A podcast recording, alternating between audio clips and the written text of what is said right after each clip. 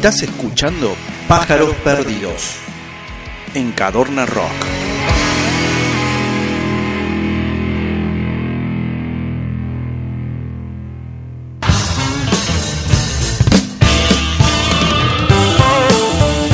Bueno, ya estamos conectados eh, en vivo y en directo con Lisa Davelosa. Está bien eh, dicho, ¿no? Davelosa, así es. Es. Bueno, bienvenida a Pájaros Perdidos. Para que la gente sepa quién es, es la persona que está a cargo de la producción general, si no corregime, de lo que es la edición número 35 de la Feria del Libro aquí en Córdoba. Así que felicitaciones por eso. Este, y bienvenida a Pájaros Perdidos. Bueno, gracias Juan y gracias a todos por invitarme. Eh, sí, efectivamente soy la productora general, la curadora de los libros Graciela Vialet eh, y eh, en total somos un equipo de 100 personas trabajando en la feria así que no podría nombrarlo a todos. Sí, yo calculo que sí, ¿no? Un evento de, de tamaña magnitud, este, que tan clásico en la ciudad de Córdoba. Bueno, a nivel nacional en diferentes lugares, ¿no? Pero los cordobeses es como que sabemos que viene septiembre, octubre, ¿no es cierto? Y tenemos la Feria del Libro, y lo sabemos, salvo el año pasado. Exacto, es como que se relaciona la primavera con la Feria del Libro directamente. A mí me pasa eso. Viene la primavera y pienso en el recorrido. Y lo emocionante que es descubrir los libros ahí, sí. Totalmente, totalmente. Pero no solamente se, e, es el tema de comprar, pero porque hay muchas cosas, ¿no es cierto? Quizás no vas a comentar, ¿no es cierto? Eh, yo quiero empezar con una, con una, una pregunta que ya la tengo formulada acá, digamos que la he preparado como para romper un poquito el hielo. La que dice así, ¿cómo es cómo fue abordar en estos tiempos, estos nuevos tiempos, ¿no es cierto?, post pandemia, la producción de esta edición. Caótico, es la respuesta.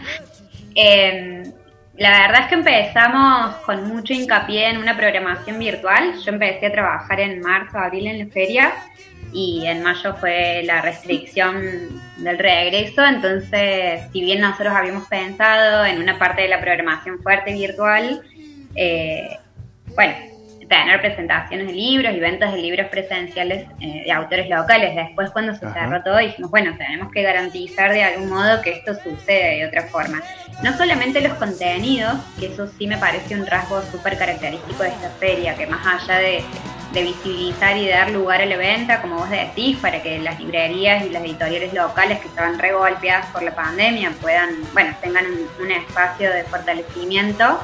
Eh, también saber que no podíamos apuntalar la feria en las ventas, como vos decías antes, sino que necesitábamos acercar los libros a los lectores y los lectores a los libros, incluso si, si no hay, digamos, en la crisis pandémica no hay plata para comprar libros.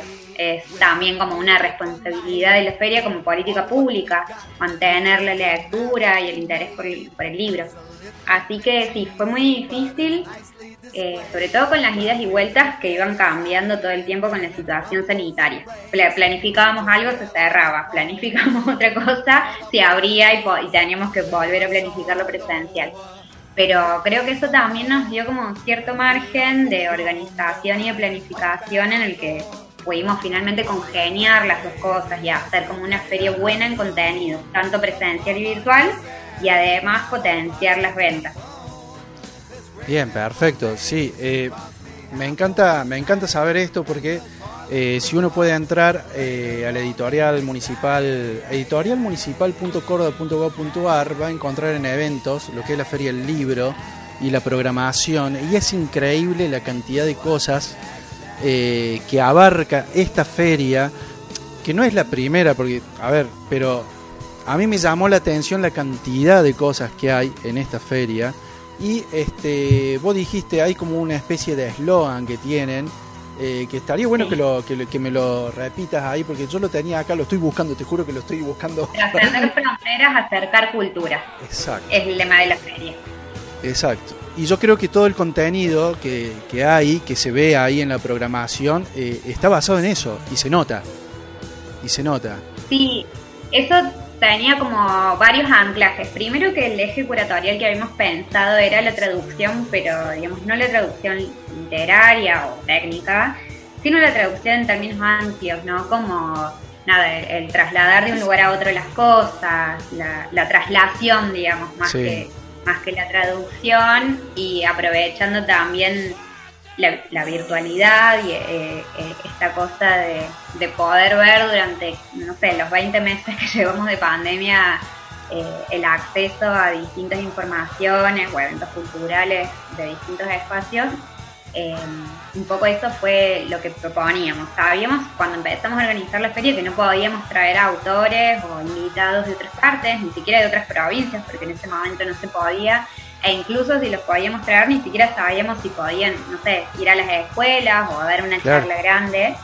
Entonces, de algún modo, el lema trascender fronteras, acercar culturas, se trató un poco de eso, de decir, bueno, nosotros podemos traer a tal persona, pero no es justo que solo lo vean 70 personas por el aforo que hay. Eh, en base a eso también está pensada la grilla virtual, porque no solamente hay personas extranjeras, eh, sino también hay personas locales que, sabemos que está bueno acercar a, la, a, toda la comunidad cordobesa e incluso federalizarlo. Tenemos como una fuerte intención de eso, de, que sea una feria federal y que sea eh, latinoamericanista sobre todo, porque los países homenajeados son Paraguay, Bolivia y Perú. También pensando en que durante muchos años. Bueno, en realidad porque es como una costumbre muy incorporada para todas las personas de las letras, eh, cierto, digamos, predominio de, los discursos europeístas o, eurocéntricos en torno a la literatura, en torno al libro. Entonces bueno, en Latinoamérica están pasando un montón de cosas. Los países eh, eh, Bolivia, Perú, Paraguay, que son países hermanos con los que compartimos mucha historia, están produciendo lo mismo o, cosas iguales o mejores en las mismas cantidades que nosotros. Y un poco por eso fue también el, trascender fronteras y acercar.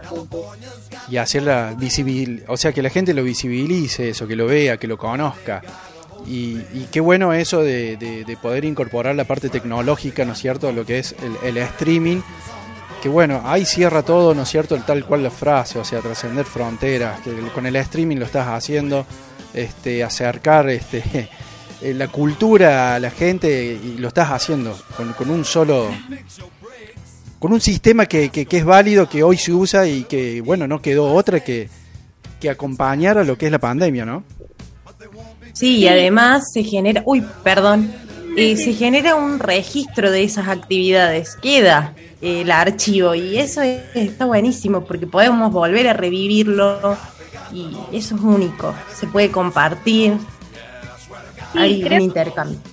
Eh, además de esto, para nosotros la grilla virtual, digo, más allá de, nada, de los criterios curatoriales y de las intenciones que teníamos desde la producción y la curaduría, eh, no podía, o sea, siempre las ferias generan mucho contenido.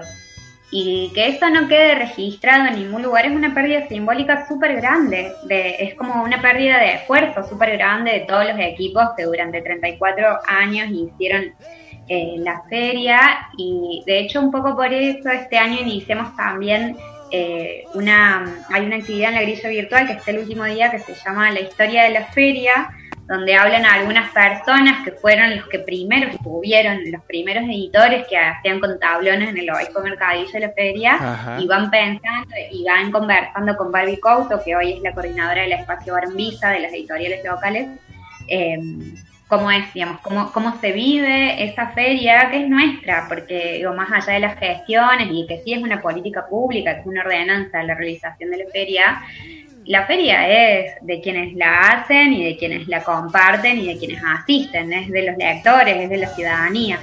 Eh, y un poco eso también queríamos... 2020 no pudiéramos en, en otros espacios. Perfecto. Sí, la verdad que a mí me genera mucha expectativa esta feria porque después de un largo tiempo de encierro donde sí se pudo leer, eh, no se pudo descubrir mucho libros por esa cuestión de no poder ir a, ir a en la librería o chusmear cada estante hasta encontrar algo que, llame la atención. Entonces, eh, ahora sí, es como eh, el entusiasmo es enorme. Además que también las escuelas tienen participación, eh, ¿no, Lisa? ¿Cómo es eso de, digamos, cómo se organizó?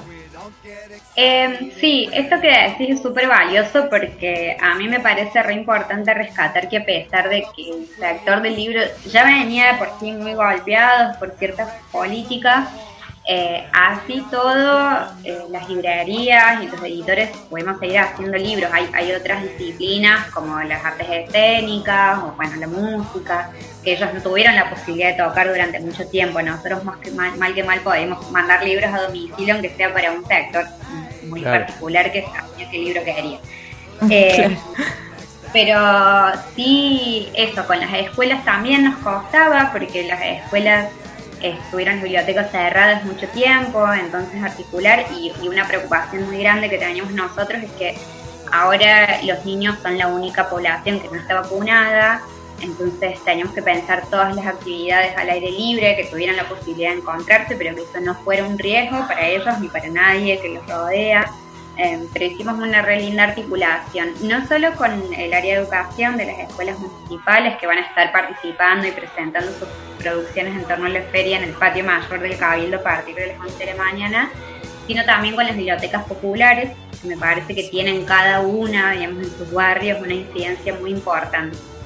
Eh, un carácter muy importante de esta edición de la feria para mí como productora, y creo que lo logramos, es las redes que tejimos. O sea, esta feria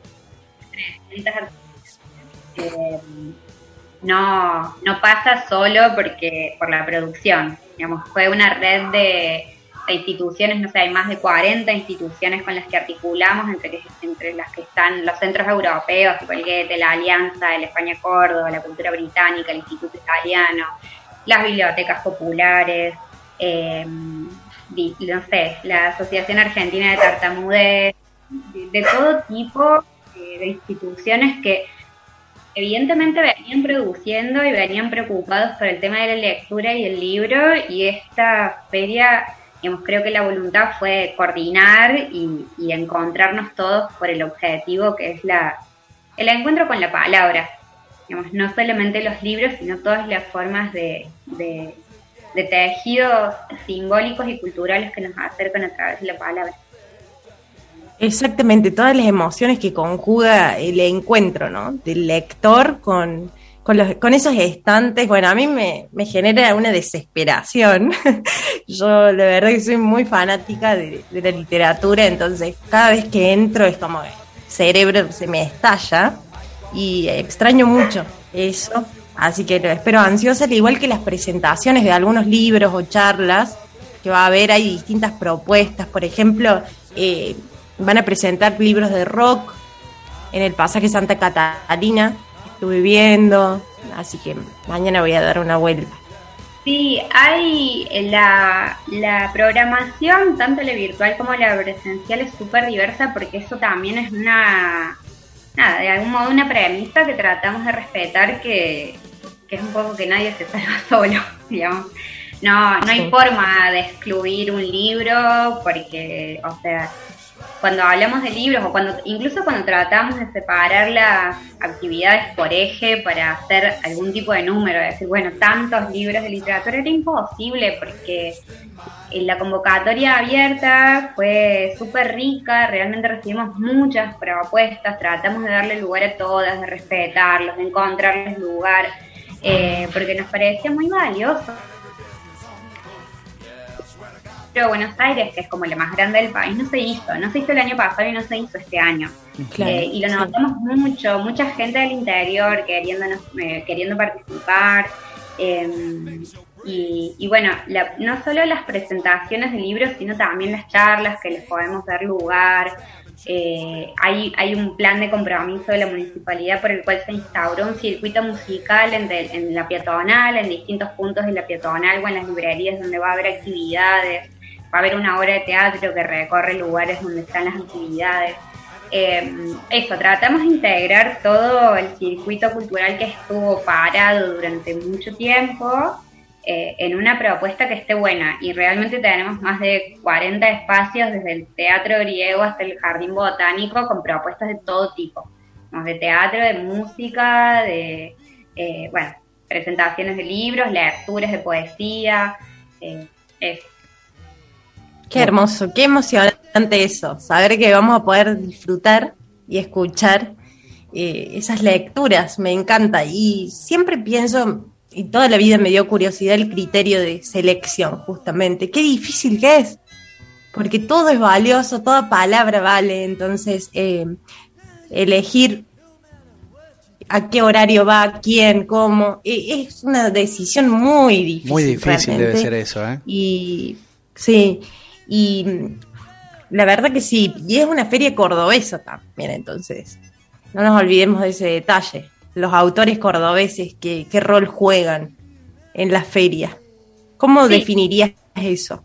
Mira, eh, nosotros originalmente, cuando no sabíamos si la gente iba a poder viajar o no, o sea, cuando, cuando pensamos que la feria era lo que era en contexto de pandemia y que solo iba a haber lugares abiertos para 20 personas, eh, nos dimos cuenta de que por la crisis que estamos atravesando, bueno, toda la sociedad, pero en Córdoba en particular, que es digamos a lo que atiende la Feria Libre de Córdoba, fue muy central eh, el rol de los, de los escritores, y no solo de los escritores, sino de toda la cadena productiva local del libro, o sea, desde el escritor, el traductor, el corrector, el editor, el imprentero, el diseñador, digamos, necesitábamos que, darle valor a eso, que además la producción local es muchísima y es muy diversa.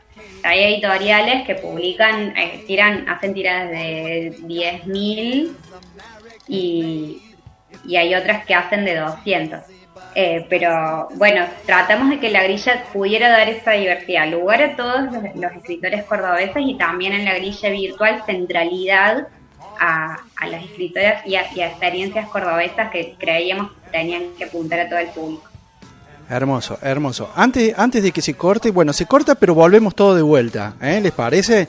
Porque quedan ahí algunas preguntitas todavía como para hacer y me parece que es muy interesante este poder este salvarlas en esta entrevista que es bastante nutritiva en cuanto a información. Así que mientras se van conectando, ahora este, de vuelta todos juntos aquí en Pájaros Perdidos, te comento que estamos entrevistando a Lisa Davelosa quien es, está a cargo de la producción general de lo que es este, la Feria del Libro, la edición número 35, una feria del libro que se viene con todos, con todo, en realidad con todo, este, que vale la pena tenerlo en cuenta, que vale la pena este, indagar y este, este ver para, para poder este, disfrutar a partir de mañana.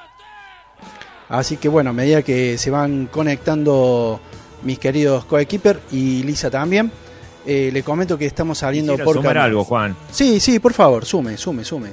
No, que es un tema muy interesante el que hablan las chicas. Yo recién me sumo, ¿no? Porque la verdad que estaba muy interesante la conversación. Sí, señor. De que la Feria del Libro llegue a otros espacios, ¿no? Que no sea solamente centralizado en lo que es el centro, bien en cuanto a los lugares, viste, físicos ya conocidos como es el Cabildo, ¿no? La Plaza San Martín, sino que llegar a otros lugares como librerías, bien, o otros espacios como bibliotecas. Me parece genial.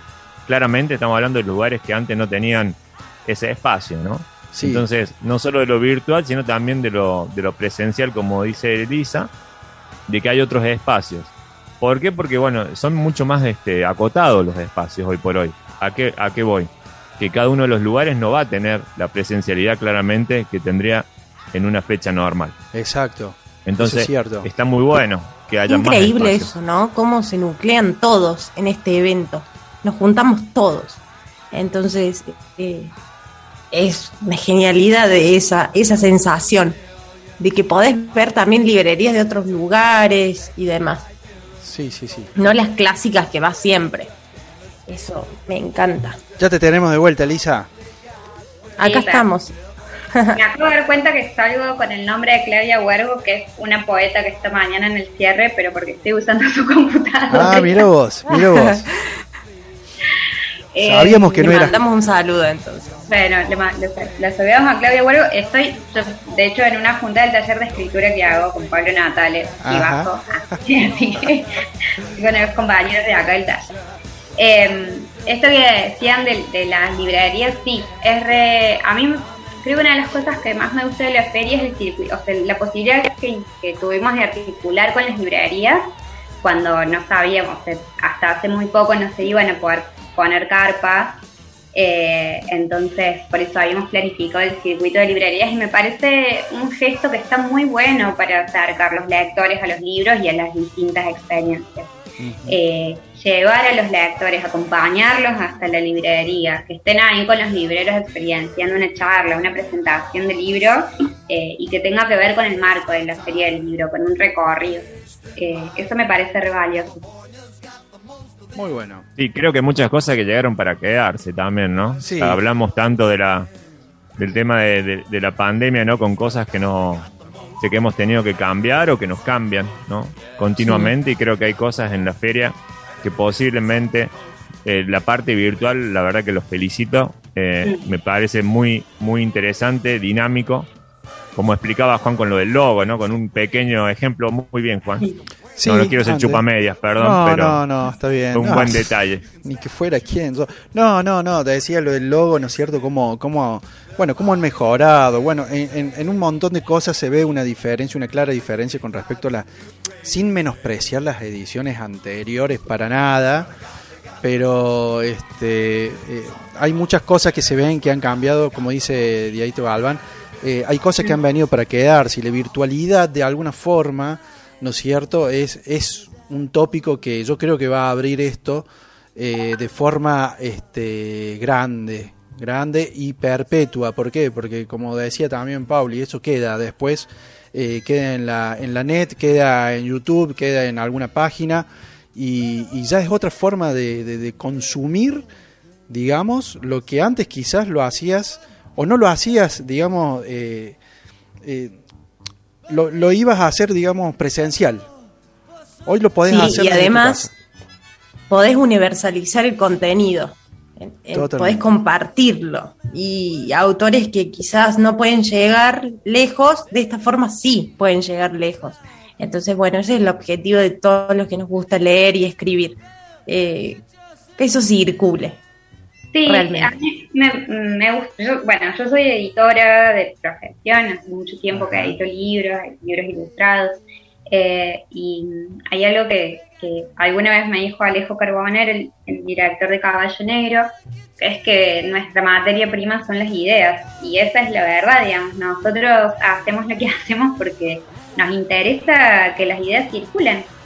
Eh, y sí es cierto, eh, como vos decís, Juan, para mí que esta edición tenga tantas particularidades no desmerece en absoluto todo el camino recorrido, porque creo que lo logramos hacer todas las personas, porque, bueno, nosotros fuimos parte de la feria, como, como, no sé, desde lectores, desde que yo era chiquita iba con mi mamá, hasta, no sé, haber atendido en algún momento una stand o lo que sea, o asistir a las charlas. Eh, y eso me parece re valioso. También creo que los cambios dan cuenta de cómo fue mutando la feria eh, eh, a tono con el contexto cordobés, con, lo, con lo que significa. Había, por ejemplo, muchos cuestionamientos de que la feria no se hacía en la Plaza San Martín, pero hoy la Plaza San Martín no tiene la misma circulación que tenía antes, porque se transformó en calle, porque no están las paradas de colectivo, entonces es otro el movimiento que tiene. Y creo que un poco esa descentralización que plantea esta feria también tiene que ver con, bueno, con una apuesta al acceso.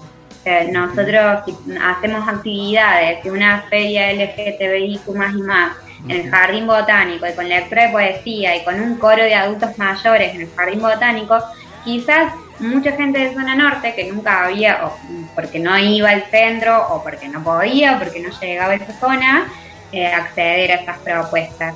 Y ahora sí, o digamos lo mismo las propuestas en el teatro griego. O sea, si bien me parece que sí hay, hay como un, ciertos grupos, o sea, actores que se movilizan en torno a la Feria del Libro, también está bueno y es responsabilidad, yo creo, de la feria como política pública acercar todas las propuestas, todo el contenido, todas estas ideas que son materia prima y sobre todo de autores locales a los barrios.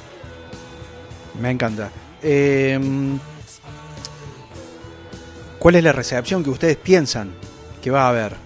Así, eh, mirándolo como de reojo. Queda un día, yo no quiero estar en tus zapatos hoy. O sea, ansiedad es mañana. claro, es mañana. ansiedad, Para los que hicimos alguna vez un evento son horas, papá. Claro. ¿Qué, día?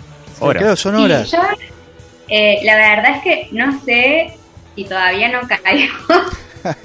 todavía no caigo o estoy como eh, tan tranquila con el laburo que venimos haciendo. Son tantas, tantas horas, tantos meses, tanta, eh, tantas asperezas limadas, porque de golpe nos encontramos con un grupo enorme de gente con el que no habíamos trabajado nunca la mayoría, entonces de golpe fue como toda una sorpresa y, y estoy tranquila, estoy tranquila porque confío en la programación que tenemos, porque creo que que garantizamos una base de contenido maravilloso con un montón de actividades. Hace hace 10 días cuando yo mandé el mail general, digamos, a todos los participantes, con toda la información de la feria, que era como una gacetilla interna, todas las devoluciones eran muy hermosas y eso para a mí me maravilló. Digo, más allá de que la gente me decía, mi apellido sale mal en la página web, bueno, lo cambiamos.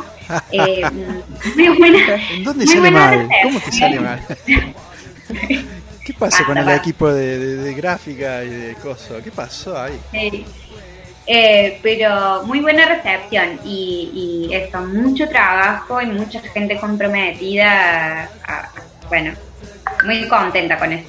Me, alegra mucho y estoy eternamente agradecida al equipo, la cantidad de gente que labura para hacer esto posible y que entendía las urgencias de cada una de las personas o de cada una de las áreas.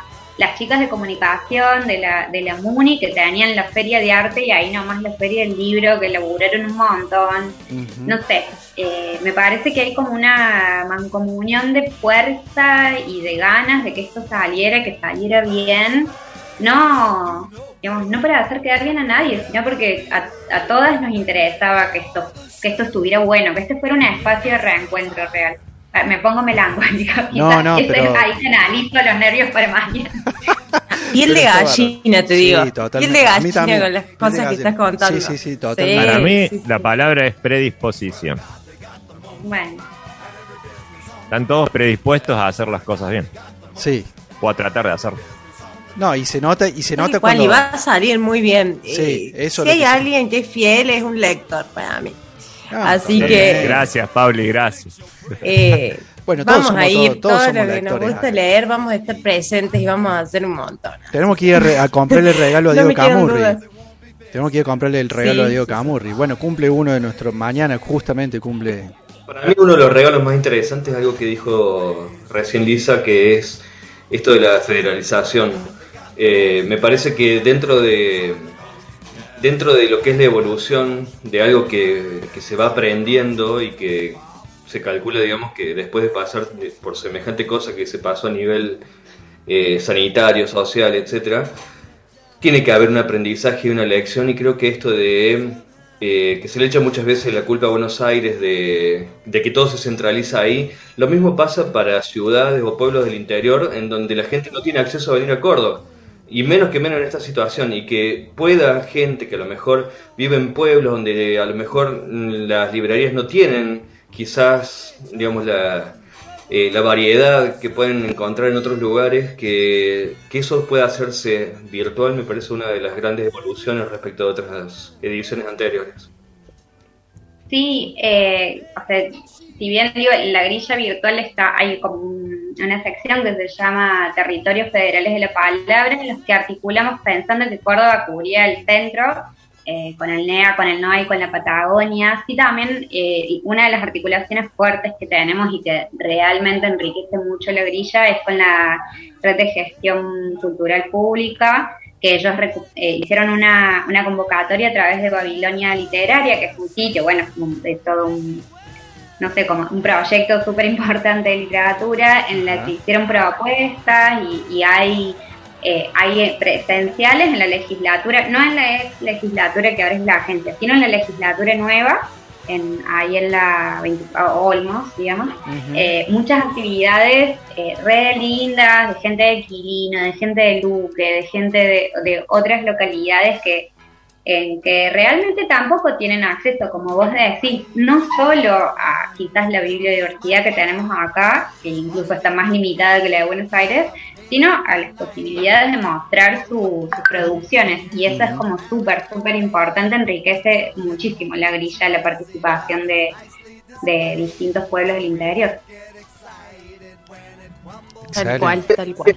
¿Alguien se acuerda de su primer libro? Eh, yo tengo una leve, no el primero, sí puedo nombrar a alguno de, la época que nunca me voy a olvidar, que más lo tengo.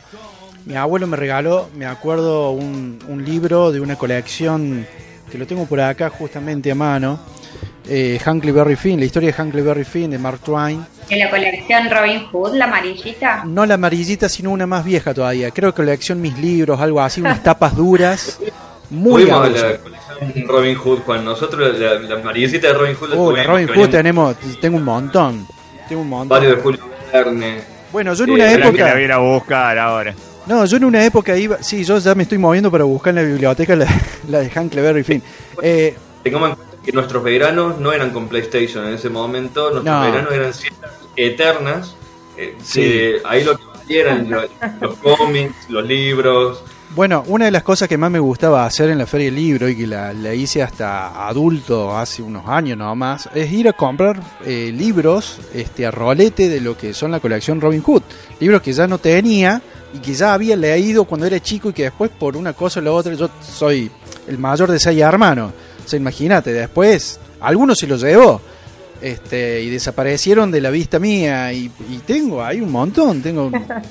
voy comprando, siempre como que voy retomando algunos bueno, los tienen que circular, Juan. Es así, el libro tiene que circular.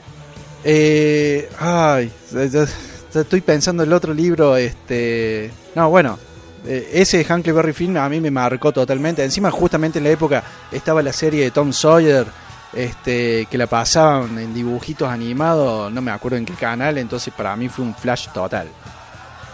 Eso puedo decir. Como... No me haga emocionar la serie de Corazón también, un italiano. Corazón, no me, acordaba el nombre. Eh. bueno, Corazón es otra de la... Lloraba con Marco, la historia de Marco. Sí, sí. Y Marco y Heidi son de Miyazaki, tenga cuidado con lo que dice Ghibli. No, no, no voy a decir nada, al contrario. Este, Yo voy a recordar que para mí fueron, fueron, los dos me vinieron al mismo tiempo. Uno fue Platero y yo, la eh, bueno, obviamente. Un clásico. El principito vino, vino así a, quedarse. Sí, señor. Sí, señor. Sherlock Holmes. con Platero yo conocí lo que era la lástima. Las primeras palabras que larga me yo, creo que no, no, sabía nada de emociones hasta que leí las primeras palabras de cómo arranca. ¿Cómo empieza, no? ¿Alguien se acuerda textual cómo empieza no, yo? no, eh, me recuerdo la primaria que era eh, obligatorio leerlo, pero hasta ahí ya no me acuerdo mucho el texto, pero sí Los ojos de negro sabache. Pauli, ¿vos qué, qué, libro, Pauli? Así que te acuerdas. No, innombrables. Innombrables, ah, ¿Por qué? Sí, sí. Y no, porque cuando era chica leía mucho Disney. Eh, a mí me, me, regalaron Disney. Ese fue Donald, mi inicio, digamos, la literatura. Y después salté a Bukai con un cuento, Los recuentos de Demian, eh, que fue un libro que, que me marcó mucho porque eran cuentos por enseñanzas. O sea, pasé de Disney a Bukai, nada que ver, y después, bueno, descubrí la literatura de un poquito más grande. Bueno, y a mí me interesaría saber, Lisa, bueno, hay, hay algo que descubrí de grande, porque la verdad es que de niña no lo sabía. Eh, yo vengo de una familia muy, muy lectora, en la que a mí siempre me sorprendía cuando iba a una casa y no había una habitación que fuera la biblioteca. Tengo la suerte de, venir de una familia muy lectora, en la que en todas las casas había una habitación que era solo para libros. Y mm, pero no eran para nada restrictivos mis viejos. Y, y había una colección como muy baratita, que no me acuerdo cómo se llamaba, que venía como con las formitas de la tapa. Y después de grande descubrí que eso eh, lo escribía Westergel. Algunos de esos, de esos títulos de la colección eh, eran de Sigmar, me parece, de algunas así eh, super industrias. Eh, y eran como que se llamaban, no sé, como decirte el conejito rabito, eran como muy ñoñas las, historias. Pero las, las no, claro, no me acuerdo el nombre, pero era el conejito Araban. Em, y, y después sí, creo que lo que realmente me marcó en términos emocionales y que para mí fue un cambio, no es que me marcó en la literatura, sino que creo que fue el primer libro con el que yo sentí que me pasaba algo muy fuerte, fue con Socorro del Saborneman. O sea, era un libro que yo leía y me daba miedo y no podía leer sola y no podía terminar de leer el libro y cruzar el living de mi casa que tenía espejos, o sea, era terrorífico. Y esa experiencia tan física del libro me marcó. O sea, ¿cómo alguien podía escribir algo que me cambiara tanto el día? Eso fue maravilloso. Eh, Ahí inicia una carrera de, lector que no termina nunca. Es como el inicio, el flechazo. A mí me pasó con Sábato. Me pasó con Sábato eso. Eh, muy chica, va, entrando a la adolescencia en realidad, pero me cambió la forma de ser también.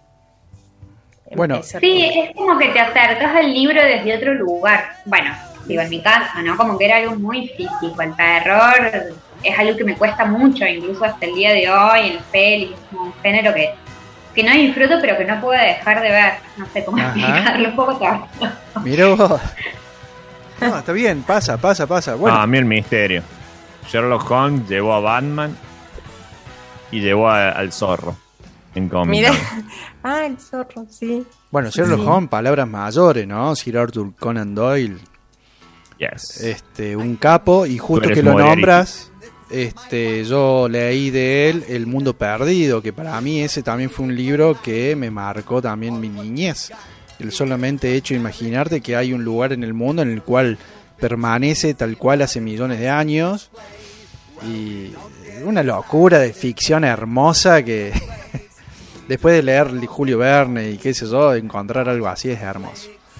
Este, che, me encanta, me encanta. Podríamos estar este, mucho tiempo hablando, nos vamos por las ramas, pero bueno, eh, muy lindo, muy lindo todo lo, que hemos hablado. Me encanta, Lisa, este, bueno, que, que puedas compartir con nosotros toda esta propuesta que, que te tiene a vos como, como la productora general, ¿no es cierto?, de esta movida, que seguro que va a salir todo más que bien y que va a dar mucho que hablar. Este, nosotros por lo menos lo vamos a compartir por todos lados, todo esto, y, vamos a ser partícipe de, ir y, hurgar y participar allá, porque hay muchas cosas interesantes para, para ir y ver. Y este muy agradecidos estamos los pájaros perdidos acá, de que hayas estado. Este, me gustaría que comentes a la gente nada más, a modo de invitación, cuando empieza, cuando termina, horario si hay y más o menos dónde estarían las carpas que sé que hay. Sí. Bueno, la feria empieza mañana, a partir de las 11 de la mañana hay actividades en el Cabildo con las escuelas municipales, eh, hay actividades también en las bibliotecas populares de los barrios, que son 10 las que están participando con actividades en los barrios, y también en, el patio menor va a estar el stand de las bibliotecas populares con las muestras. Eh, entonces, empieza, la feria empieza mañana primero a partir de las 11 con actividades y termina el lunes 11 de octubre a la noche con una hora en el Teatro San Martín y algunas actividades en el Cabildo también. Eh, hay de todo, hay muchas actividades muy lindas para aprovechar el fin de largo. Eh, está bueno para ir vivir Córdoba, descansar y aprovechar todas las propuestas culturales que hay. Eh, y en términos de producción eh, mm, virtual, digamos, eh, la grilla empieza también mañana a las tres y media con la apertura virtual que está a cargo de los elencos municipales, la conferencia inaugural que está a cargo de Michelle Petit, que es una antropóloga que ha trabajado años y años en investigación, de hecho es, como la, la que fundó lo que sería el CEDILIG de Francia y del cual se tomó esa experiencia en el Centro de Investigación de la Literatura para las Infancias Eh, y de ahí todos los días más o menos, entre las 3 y media y las 4 de la tarde hasta las 9, 10 de la noche, hay programación virtual que se ve en el canal de YouTube de la Secretaría de Cultura de la MUNI y se replica también algunas en, en las distintas plataformas de las instituciones que acompañan. Eh, y después, bueno, presentaciones de libros, actividades para las infancias, hay talleres virtuales para las infancias, para adolescentes, eh, y, también hay un taller de narrativa para adultos y realización de libros en, la Ciudad de las Artes. Así que hay de todo, hay para ir y sentarse a escuchar, para ver desde casa, para ir a hacer cosas. Eh, y espero que, que lo disfruten mucho, todos los que participen. Abuso, yo... Así va a ser, te agradecemos mucho porque has saciado muchas dudas que, teníamos. Yo tengo estas dudas siempre y voy desde los 5 años, así que 20 años que voy a la Genial, sí. genial. Sí, sí, yo no, ni me acuerdo de cuándo, así como te digo, yo después empecé a adquirir libros por mi cuenta, entonces iba y compraba. Y me llevaba mis viejos, ahora compro yo, así que... Capaz fuiste a los 35 años, Juan. No, no empecemos con el tema de la edad, por favor, por favor. Este, no, bueno, hermoso. Este, igual para la gente, busquen Feria el Libro Córdoba 2021 en Google, lo googlean y, está toda la información, es increíble. Este, en los primeros links inclusive, que todo lleva a algún lado que tiene alguna información con respecto a eso laburo impresionante. Este, Lisa, la verdad que felicitaciones nuevamente. Laburazo que vienen haciendo y en el cual vamos a estar muy pendientes. Este, y yo creo que sobre todo online. Yo al menos yo ya me he acostumbrado a hacer muchas cosas online y sobre todo ver charlas y todo lo demás. Me encanta hacerlo en la comodidad de mi casa para no perderme nada en realidad, ¿viste? Porque lo ves cuando querés online en vivo o lo ves después cuando tenés el tiempo, pero lo ves. Así yo creo que sí, eso está bueno, eh, que, quede claro que todas las, si bien las actividades todas tienen una fecha de estreno, después quedan colgadas para que uno las consulte cuando quiera, cuando quiera se acuerde, ay, a ver, tal dijo tal cosa y volver al link. Eso estar al día con todo. Eso Acá me llega un mensaje de mi madre que dice que va a estar. Nuestra escuela va a estar en el Cabildo el sábado 9. Mañana te voy a decir el horario, me dice mi mamá a, las 12. Los sábados las escuelas están a partir de las 12 del mediodía. Ahí está, mira, mira Lisa, ahí completa la información. Muy bien, esto es al instante. usted consulta y usted sabe. Bueno, Lisa. Así es, al toque. Muchas gracias, muchas gracias por estar en Pájaros Perdidos aquí en Gaona Rock. Este, muchas gracias. Gracias, total. Gracias, chicas. Gracias a todos por la invitación y bueno, los esperamos en la feria. Pero por supuesto que sí. Bueno, pasaba Lisa Davelosa. Este, hablamos, esto va a estar colgado después en Spotify, así que no se lo pierdan, lo vamos a colgar al toque para que eh, se pueda viralizar y que la gente pueda saber de que mañana mismo empieza la Feria del Libro hasta el 11, así que es hermoso para, para aprovechar y disfrutar. Vamos con un par de temas, tenemos un montón de cosas para adelante. Lisa, no sabe la cantidad de cosas que hay por delante todavía en el programa. Este, esto tiene que terminar a las 12 supuestamente, pero no vamos a terminar las 12, ya lo sabemos. Así que vamos para adelante, seguimos con más pájaros perdidos.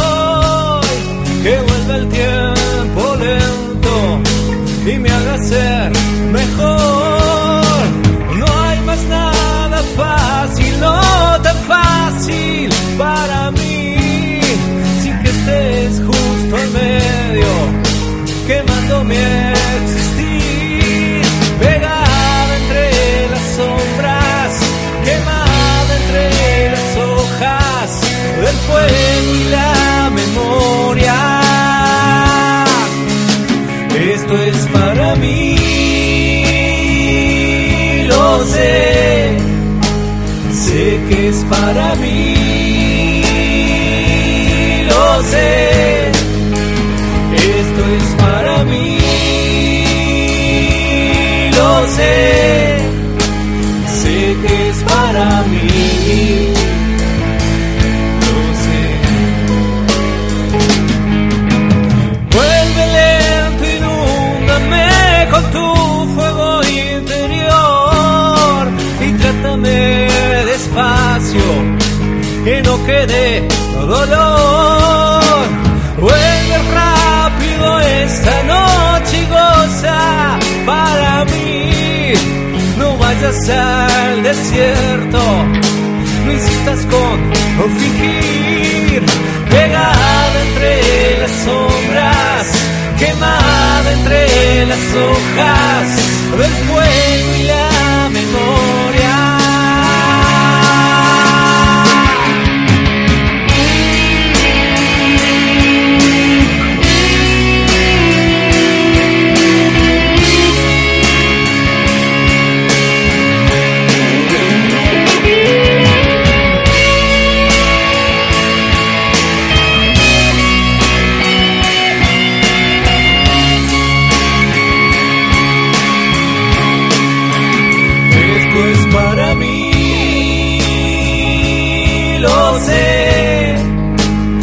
que